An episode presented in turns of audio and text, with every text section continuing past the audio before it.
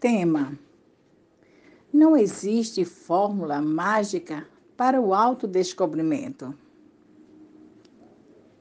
Muitas pessoas procuram os consultórios de psicologia em busca de orientações e acolhimento para acalmar suas mentes e encontrar um norte para suas vidas. Muitos, na tentativa de receber uma fórmula mágica que atenda às suas questões físicas, morais, emocionais e espirituais. Se frustram por ela não existir. É muito comum os pacientes questionarem de quantas consultas serão necessárias para o seu tratamento. Resposta que nós psicoterapeutas nunca poderemos ter. Pois esta resposta está no próprio paciente.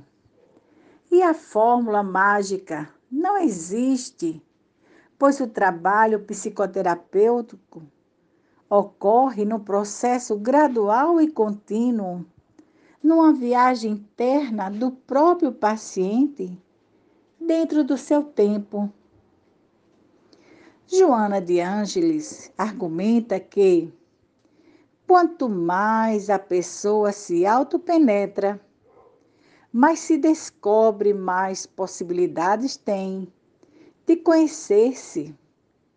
Essa conquista leva ao infinito, porque vai até o Deus interno, que abre as portas ao entendimento do Criador.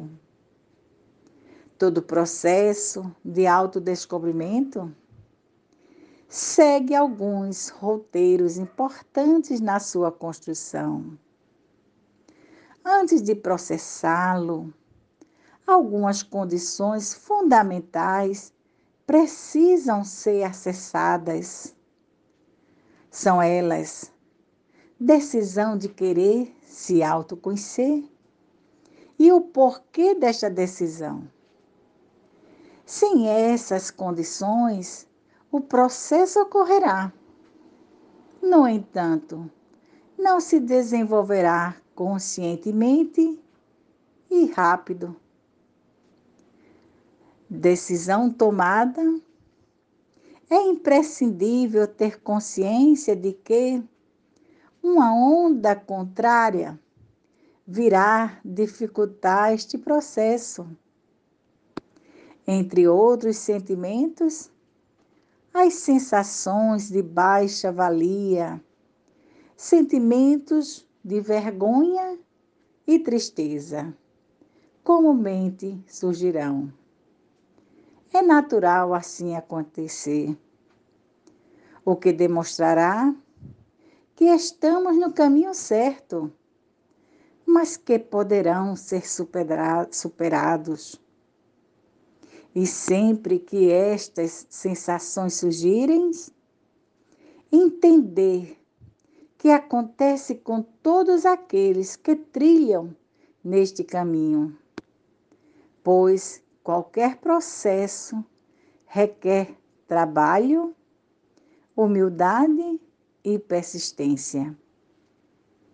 Nestes momentos, buscar acolhimento na oração e a coragem de continuar.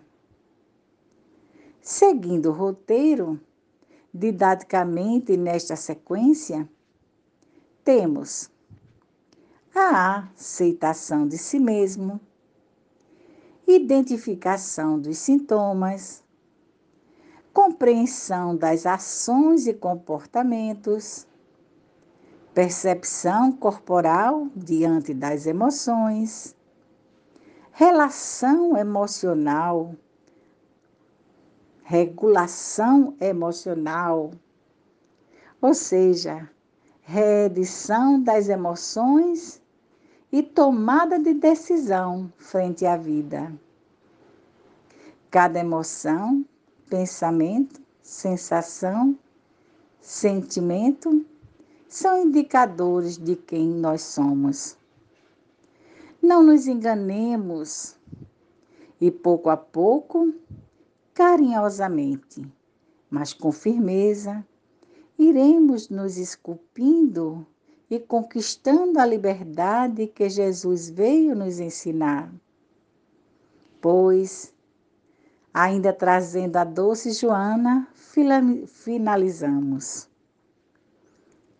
A conscientização do ser leva-o a um conhecimento profundo das possibilidades criativas e realizadoras que trabalham pelo seu bem so e o bem da sociedade onde se encontra. A todos o meu abraço.